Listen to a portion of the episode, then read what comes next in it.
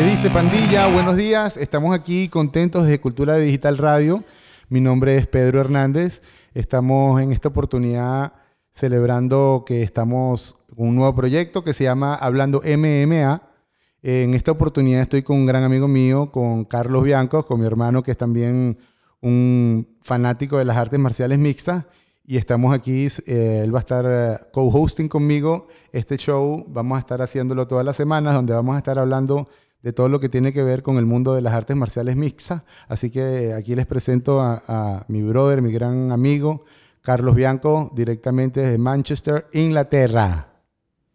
Gracias, Pedro. Eh, un gusto y te agradezco a ti y al equipo de la gente de Cultura Digital por esta iniciativa.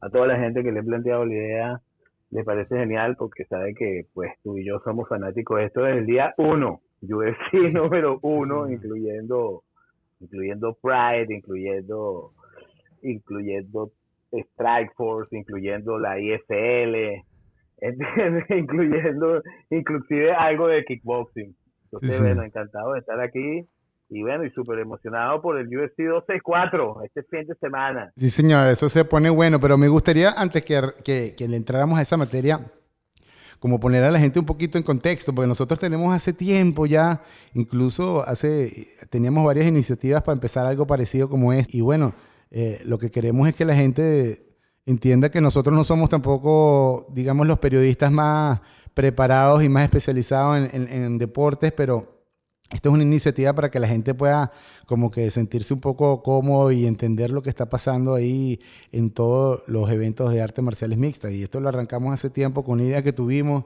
y hoy, ¿no?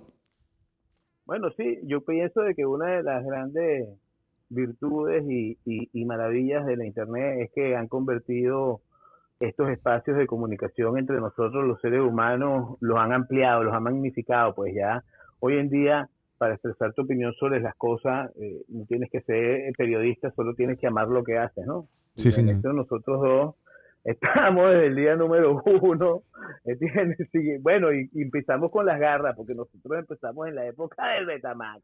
Exactamente, cuando era cuando era prohibido ver eso, era, tú sabes. Cuando era prohibido ver eso, que solo lo conseguías en los blockbusters. Exactamente. En Estados Unidos. Y bueno, todo lo que se hace con pasión tiene siempre eh, eh, un toque muy, muy bonito, ¿no? Sí, señor. y vamos y este fin de semana tenemos este tronco evento que, by the way, nosotros, bueno, nosotros tuvimos la oportunidad de ir juntos al UFC 205, al 205 allá en el Madison Square Garden, que fue la primera vez que la UFC estuvo en, Nueva York, en, en, el Madison, y tuvimos nosotros la oportunidad de ir a ver aquel espectáculo. Y hoy otra vez está peleando Conor, ya mañana, sábado, está peleando Conor otra vez con el UFC 264.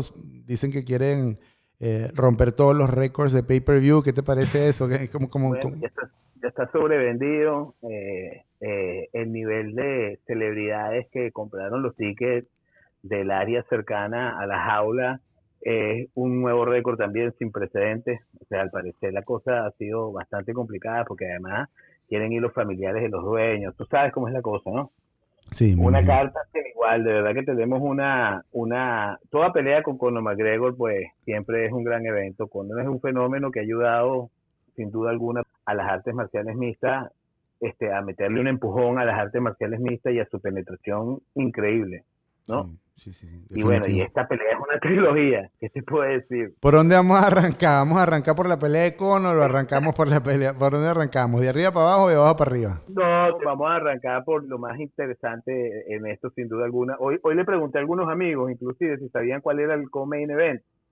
Y ni siquiera sabían cuál es. Cuando Conor pelea, la gente, y sale tanto, tanto, tanto material sobre Conor en las redes sociales, que tenemos que empezar por Cono. Claro. Esa trilogía, hermano. ¿Cómo abrimos el debate? Sí, bueno, tú sabes que siempre, nosotros siempre nos hemos caracterizado porque tú siempre has sido la persona que, digamos que está un poco más desprendida de las emociones a la hora de analizar las peleas y a mí me gusta siempre meterle un poquito más de corazón a las cosas. Yo te diría que aquí que con, con el corazón, con con Conor, porque en el, yo de verdad quiero ver que Conor, como tú decías antes, le trae tanto beneficio a la industria que me gustaría verlo ganar para que siga el hype con él. Pero yo, pero bueno, ya sabemos lo que cómo ha venido Dustin y, y la calidad como lo boxeó la vez pasada, lo noqueó, digamos. Yo, yo, yo te digo algo, yo, yo, yo te digo que, bueno, la narrativa de esta pelea es una emoción increíble porque porque es como Rocky 3, ¿no? Y estamos en la parte donde ya Rocky pierde con Mr. T, porque, bueno, está muy millonario, que es la narrativa oficial de esta pelea, pues que este Conor está demasiado rico y, y, ya tener esa hambre después de que estás tan bien económicamente para volver a meterte a darte puños por la cara, ¿no? Este parece más cuesta arriba, ¿no? Y es lo que todo el mundo dice que, que si, si nosotros vemos los hechos con racionalidad, si, si racionalizamos las peleas, yo te diría que al principio cuando regresó Conor en la pelea con Cowboy, todo el mundo se volvió loco porque dijo el dinero no le hizo nada. Pero nosotros, tú lo sabes, este, los fanáticos hardcore sabíamos de que Cowboy no era una prueba verdadera, que era más un tune-up un tune fight, como se dice en inglés, ¿correcto? Sí, señor. Y después el hombre, cuando tiene la segunda pelea contra Dusty Poirier, que viene todo el mundo y yo creíamos que ganaba de calle, si no mal recuerdo, ¿correcto? Sí, señor. Y todos veníamos, ahí fue donde nos vino el wake up call y nos dimos cuenta de que el hombre estaba en Rocky 3. Sí, señor. El hombre estaba puro yate, pura cosa, y bueno, y el hombre, el hombre creo que también despertó en ese día, porque además hay muchas personas que vieron a Conor muy bien en el round 1, creo que tú eres una de ellas, ¿correcto? Sí, señor. Sí, sí. Y, y, y, y después se desplomó, ¿no? Se desplomó y, y, y, con una cosa tan básica, porque un calf kick es la misma patada que se defiende muy fácil, que le dio Anderson Silva a Chris Weidman y Chris Weidman la defendió y mira cómo le quedó. Al, es hasta riesgoso para la persona que tira esa patada, ¿me explico? Sí, claro. Y, o sea, que es como una cosa como que ahí, digamos, podemos decir que, que, que hasta se vio un poco novato, ¿no? Eh, eh, bueno, yo te digo una cosa también, eh, hay que verlo también desde el otro punto de vista en el sentido de que Dustin también ya empezó a ganar platica. Ya se hizo campeón mundial, ya se metió en la primera platica con Conor.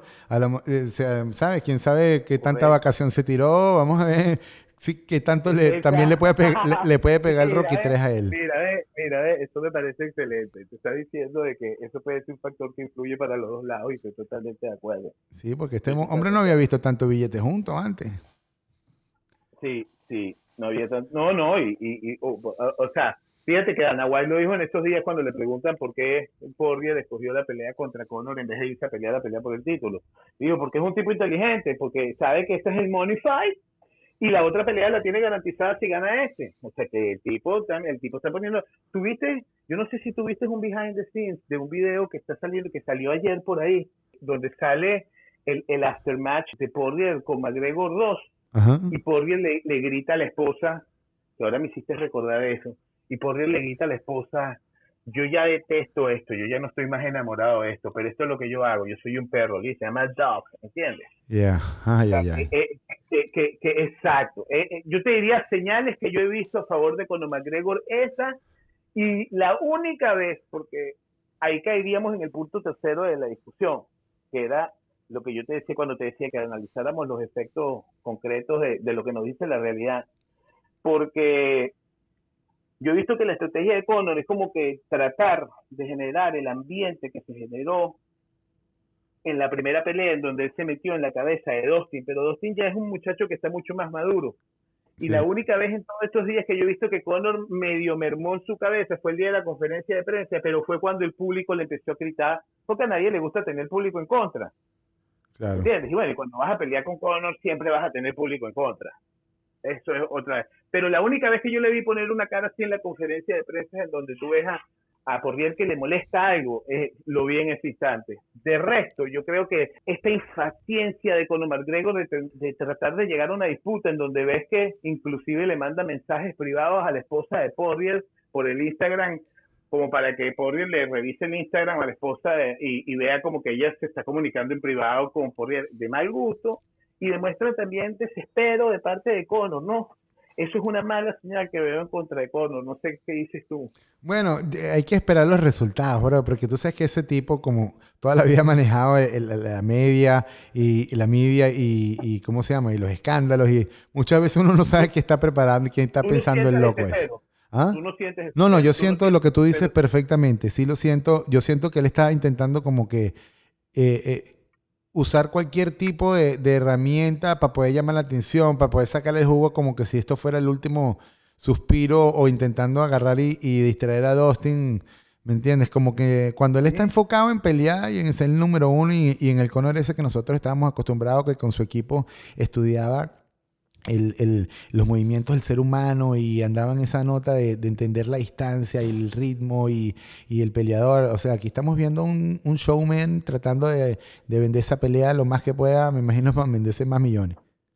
Fíjate en el Embedded, cuando sale más Vidal en el Embedded, que le pregunta sobre las patadas, ¿qué le dice Porque Porque ella dice, nada, yo la tiré como tiras cualquier técnica y es como cuando a veces ¿sabes? Clavas un gancho de derecha y te das cuenta que está funcionando y te vas con el gancho, te vas con el gancho.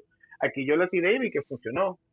Porque esa es otra cosa, que este, este, este, este es una de las primeras generaciones de un muchacho bien redondeado. De repente no tiene un wrestling para ganarle a Cabino Marguerón, nadie lo tiene. Pero es un peleador bien completo. Oh, yeah. Sí, señor. Bien completo. Y es superior a, a, a, el wrestling de Dustin, es superior al wrestling de Conor. Tú sabes que en ese embed, en ese embed, cuando tú estás diciendo ese momento, eh, también me, me, llamó la atención que al final de esa conversación, lo que uno oye por detrás diciéndole más Vidal a, a Dustin, le dice como que, eh, I, I, heard, I heard Conor is in a very good shape. Le dice como que, hey, eh, oí que Conor está en muy, buena, en muy buen estado físico. Sí. Sí, sí le dice, y ahí la cortan. Y ahí la cortan, entonces dije, ah, ¿cómo es esto? ¿Qué hace este diablo diciendo eso? Esto, cuidado si no mandaron a Mavidal la Naguaya, decirle, mira, me hace el favor y te clavas en el embed y me dice eso. Bueno, la semana que viene vamos a poder eh, eh, divertirnos. Eh, sí, divertirnos bastante con los resultados. Con los resultados y esto. Y cuéntame, Comen, Comen, ¿cómo ves ese Comen? Déjame comentarte una última cosa que te puedo decir de Conor que, que le veo en contra a Conor de favor.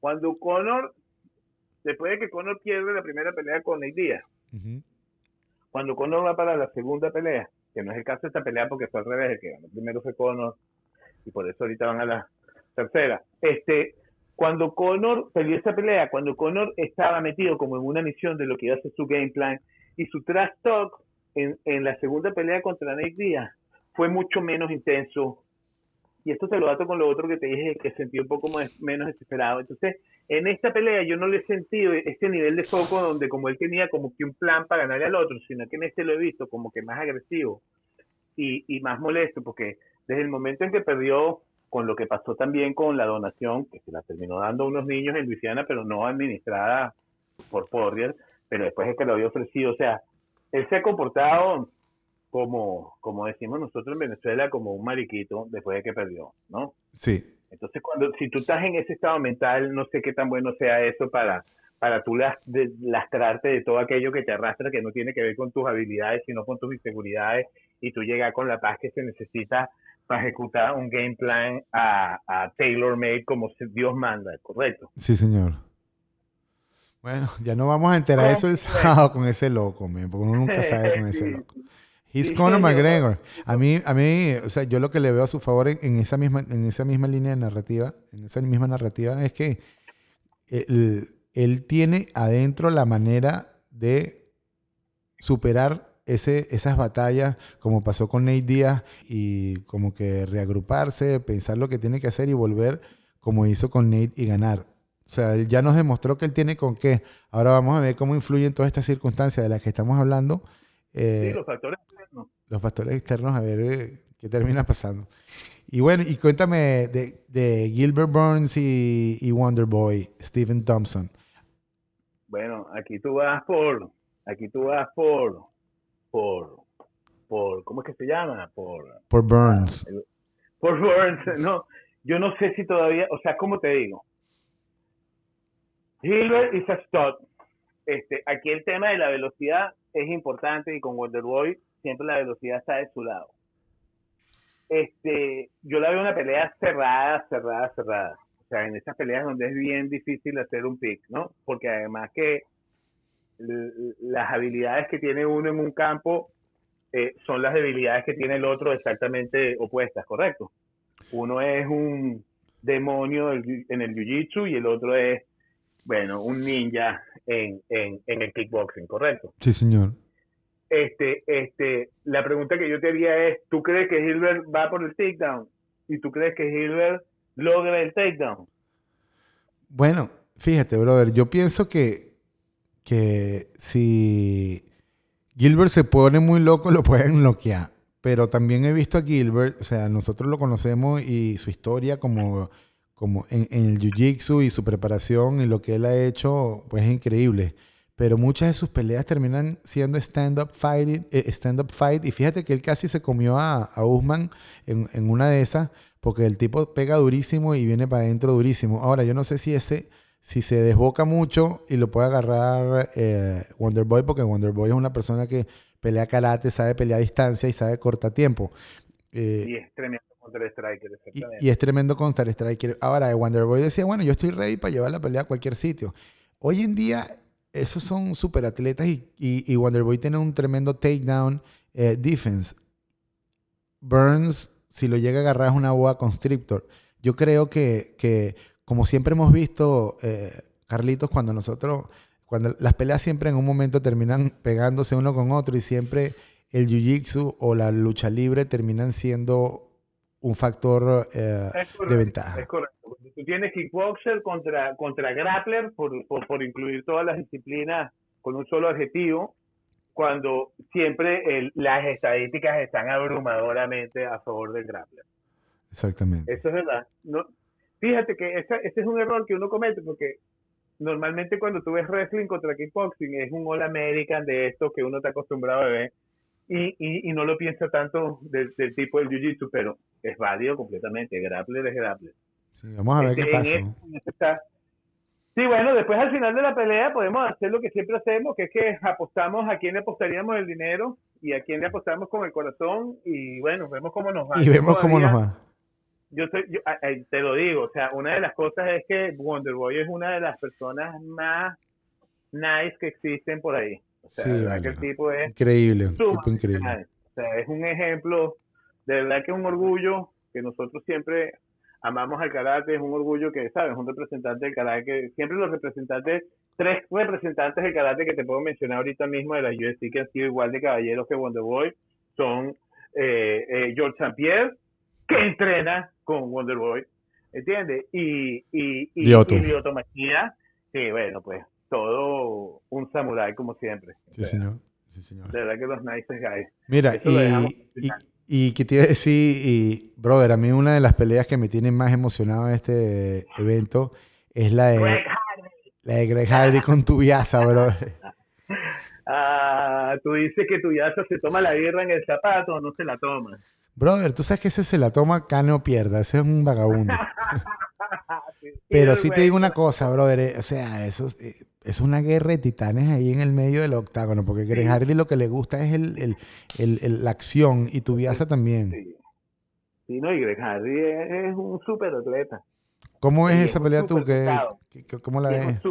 te digo algo, o sea, la experiencia se la, se la voy a dar a, digamos que la experiencia está del lado de tu Tubiasa, puede ser un, un poquito de porque nadie tiene la historia de Greg Hardy en la UFC. O sea, Greg Hardy es uno de esos especímenes del fútbol americano, un pass rusher, pero un pass rusher excepcional que salió de la NFL por problemas de violencia doméstica. ¿Entiendes? Estamos hablando de una persona de 6'6", de 290, 285 libras, un monstruo que se mueve rapidísimo, los pass rushers son los jugadores encargados en la línea defensiva de atacar el coreback, y que son tipos gigantes súper ágiles.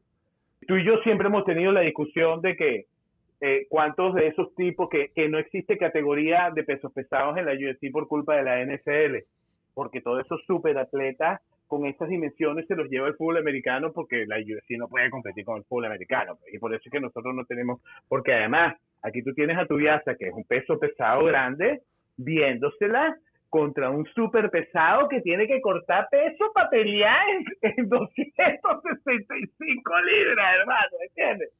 Es un tipo que tiene que cortar 20 libras para hacer peso, o sea, una de las pocas personas en el roster que tienen que hacer, que, o sea, que tienen ese problema. Igual es Engano, Engano es un súper pesado. Sí. O sea, Engano camina por arriba de los 265 en la vida real. Y tiene que cortar cuando viene a las horas de la pelea. Sí. ¿No? Entonces, esto es una pelea en donde la veteranía estaría del lado de Tubiasa, pero el poder está del lado de, Greg Hardy, como te decía, nunca nadie, o sea, todas las peleas de Greg Hardy, porque yo lo agarró, le dijo, te meto en el Contender Series, lo vio pelear ahí y dijo, mira, o sea, su primera pelea fue en el Contender Series de la UFC, o sea, todas las peleas que ha tenido este tipo han sido en la pelea de UFC, o sea, arrancó su pelea profesional, o sea, es un super prospecto. Sí, imagínate. Entonces tienes un tipo con experiencia contra un super prospecto, esa es esta pelea. Bueno, vamos a ver qué es lo que va a pasar con eso. Y tenemos una pelea de mujeres en el con Bantamweight. Irene Aldana y, y Yana Kunitskaya. ¿Qué te parece la rusa esta, Yana Kunitskaya? Esa, eh, yo la veo a ella como favorita, brother, en esa pelea contra Irene Aldana. Sí, sí, sí. Pero yo, bueno, si quieres hacemos ahorita, pasamos a la parte de las predicciones de, de lo que hacemos con el, con el dinero y con el corazón, porque curras por ella. ojalá, ojalá que haya sido algo así, que no haya sido circunstancial. Eso es lo que hace falta, que los peleadores se pongan las pilas y se den cuenta de que a ellos les está tocando el momento que les tocó antes a los peleadores de la NFL, a los peleadores de boxeo con el Ali y a los jugadores de la NFL y a los jugadores de la NBA.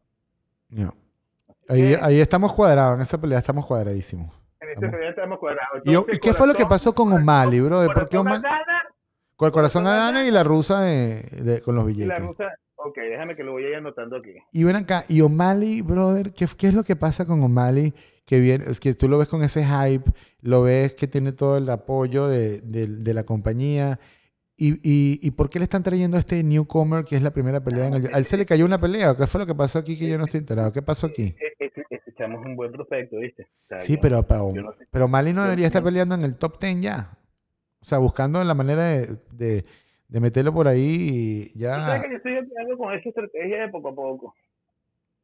Yo estoy de acuerdo. Bueno, fíjate, ¿usted quién hizo una estrategia así de poco a poco, Khabib? ¿Cuánto, ¿Cuántas peleas tenía Khabib cuando yo peleó por el campeonato, Pedro? Ya. O sea, eso a veces también es circunstancial. Eso a veces también es circunstancial, ¿sabes? Este, o de repente es que hay mucha gente que no quiere pelear como Mali. ¿Sabes cómo se ponen los otros peleadores también? Sí, también. ¿No? Y debe haber bastante de eso, pero bueno, vamos a votar por la por el eh, entonces para llevar el registro, ¿qué? Para la semana que viene poner. Ya, ya, ya, yo noté aquí que con la, con la, la rusa. Vamos, vamos arriba abajo, vamos arriba abajo. Dustin y, y Connor, ¿cómo, es, cómo, ponemos en la cosa? Pero ¿las vamos a hacer todas o las vamos a hacer? Vamos a decirlas todas. vamos a decirlas todas lo del main event. Ok. Dustin y Connor, ¿cómo la ves? E, e, ¿Esta está en el main event? Esta, está en esta es la, la primera del, del La primera del main correcto. Sí, señor. esta es la primera del main Así que, eh, ¿por dónde empezamos? Vamos a empezar con la... Vamos a empezar de abajo para arriba. Pues vamos a empezar con O'Malley y, y, y, la de Chris. Yo voy aquí con corazón y con corazón y billete a O'Malley, que el otro ni lo conozco. El otro sería apostar ciegas, pues, porque parece que es muy buen prospecto, pero, ¿sabes? No tienes casi información. Yo iría los dos también con O'Malley. Y en la de las muchachas estamos aquí cuadrados los dos, con el corazón con la, con la GoFundMe y, y la llana le metemos los billetes. Es correcto. ¿Y la de tu viaza? Coño, creo que me voy a terminar. Porque, o sea, en el corazón,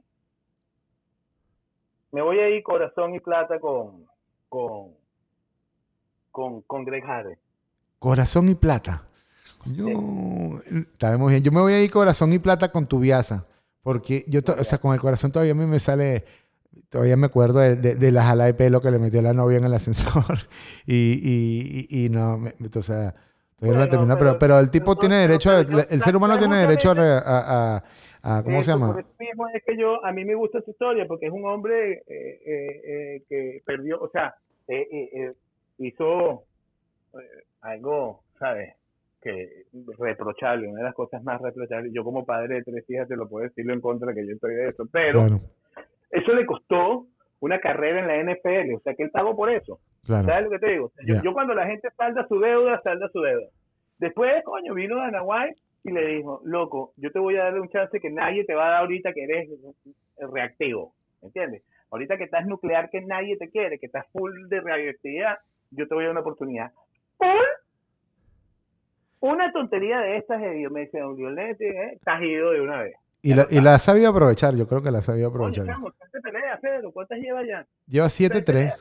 7 ganadas, 3 Está perdidas. Un no contest. peleas, 10 peleas, 10 peleas y empezó a pelear en el 2016. Sí. Y ya tiene 10 peleas. No, Sí, sí. vale. No, y está peleando me con tu todavía.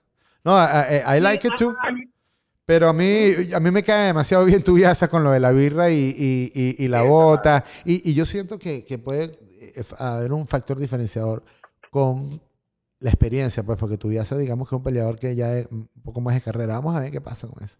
Pero ahí Claro, estamos encontrados. Está interesante eso porque aquí estamos yo encontrados. yo, yo con Tubiasa no le doy el, el peso a la pelea de Tubiasa. A la, a la victoria de, de Tubiasa contra, contra Junior Dos Santos, le doy exactamente el mismo peso que le doy a la pelea de Conor McGregor con Cowboy. Me parece que es una situación muy similar. Ya. Y ahí Tubiasa agarró, o sea, fíjate, ya Tom Hardy, loco, a Greg Hardy, Greg. perdón. Ya, ya Tom Hardy es el actor. Tom Hardy es el actor. Dan Hardy es el otro peleador de MMA y este es Greg Hardy. Siempre me. La última pelea de Greg Hardy fue contra Volkov. ¿Me entiendes? Tú dices, un tipo que empezó en el 2016 a pelear, a enfrentarse con este ruso de dos metros que tiene 50 peleas. ¿Entiendes? O sea, el tipo, el catch-up del tipo ha sido impresionante. Sí. Impresionante. A mí me gusta esa historia. Yo, yo, ah, la redención, la redención, todo el mundo tiene chance de eso. Sí, eso. una Vamos para encima, vamos para encima. Y la, de, y la de, bueno, la de Burns Thompson, yo voy con Burns en los billetes y voy con Thompson en el corazón. Ah, este, déjame echarle un último ojo a, a, a cuánto están los odds. Ok. Déjame echarle un último ojo para ver qué significa irle con billetes. Sí, esa es una pelea que está cerradita. Sí, señor. cerradita, cerradita. O sea, ahí está eh, Hilbert, es el favorito, está más 130. Es el, es el, es la hembra que digo. Es el, es el, es el underdog, Hilbert. Y, y, y, y, Steve Thompson es el favorito con un punto y- con menos 150. Eh, Está casi igual. ¿eh? No, yo me voy ahí, yo me voy ahí corazón y plata con, con Wonderboy. Coño, bien, bien. Bien por esa, porque Wonderboy, o sea, esto está. Burns, yo lo que veo ahí es un poquito más de fuerza y tal, pero esa pelea está muy cerrada. Y bueno, la de Conor, ni hablar, brother. Yo sí voy ahí corazón y billete con Conor y, me y, fanático. y- fanático completo, vámonos. si no, no eres fanático de verdad, ¿verdad? Brother, no lo fuimos a ver para allá, no lo, no lo vimos allá en el No, Madison. Yo te apoyo, yo te apoyo. Este, yo sí creo que, que si yo fuera a apostar dinero, lo iría por riesgo. O sea, en el sentido de que yo me tiene preocupado el, el, el, el- la mala actitud de Conor en tratar de generar eso. Lo veo más, más que verlo como una estrategia de una persona que está encima viendo las cosas frías, lo veo más como una persona que, que, que tiene un poco de desespero porque las cosas se le den. claro. Entonces, por esta razón yo me voy a ir eh, por Rier, por Rier el dinero y Conor el corazón. Y tú estás Conor Conor. Sí, señor. Y bueno, bueno, pandilla, estamos ya llevamos 36 minutos hablando en nuestro primer podcast. Nunca me imaginé que íbamos a llegar a tanto tiempo. Pero bueno, que lo que te gusta se te hace fácil. lo que a uno le gusta se le hace fácil, sí, señor. Y bueno, vamos a estar pendientes, estén pendientes para la semana que viene, donde vamos a estar hablando un poquito, comentando lo que pasó en las peleas de este fin de semana y lo que vienen en las peleas futuras. Carlitos, dile, despídete ahí de la gente y, y bueno, estamos hablando en una próxima. Pero, mi gente, este, a ti, Pedro, y a la gente de Cultura, gracias por esta, por, por, por materializar, bueno, nuestros planes que ya tenían, ya, ya, ya estaban empezando a parecer a la era de tonterías porque teníamos años en esto. Por fin nos dedicamos a, a esto y, y ojalá que, que sea un sea un material que, que le guste a la gente que comparte este amor que nosotros tenemos por las artes marciales mixtas y que le sea útil a la gente para, bueno, para formarse una opinión antes de tomar cualquier decisión Sí, señor. y por lo menos estar bien informado en lo que está pasando Sí, de unos adictos al MMA. Sí, señor. Así que bueno, bueno, pandillas, nos vemos en una próxima.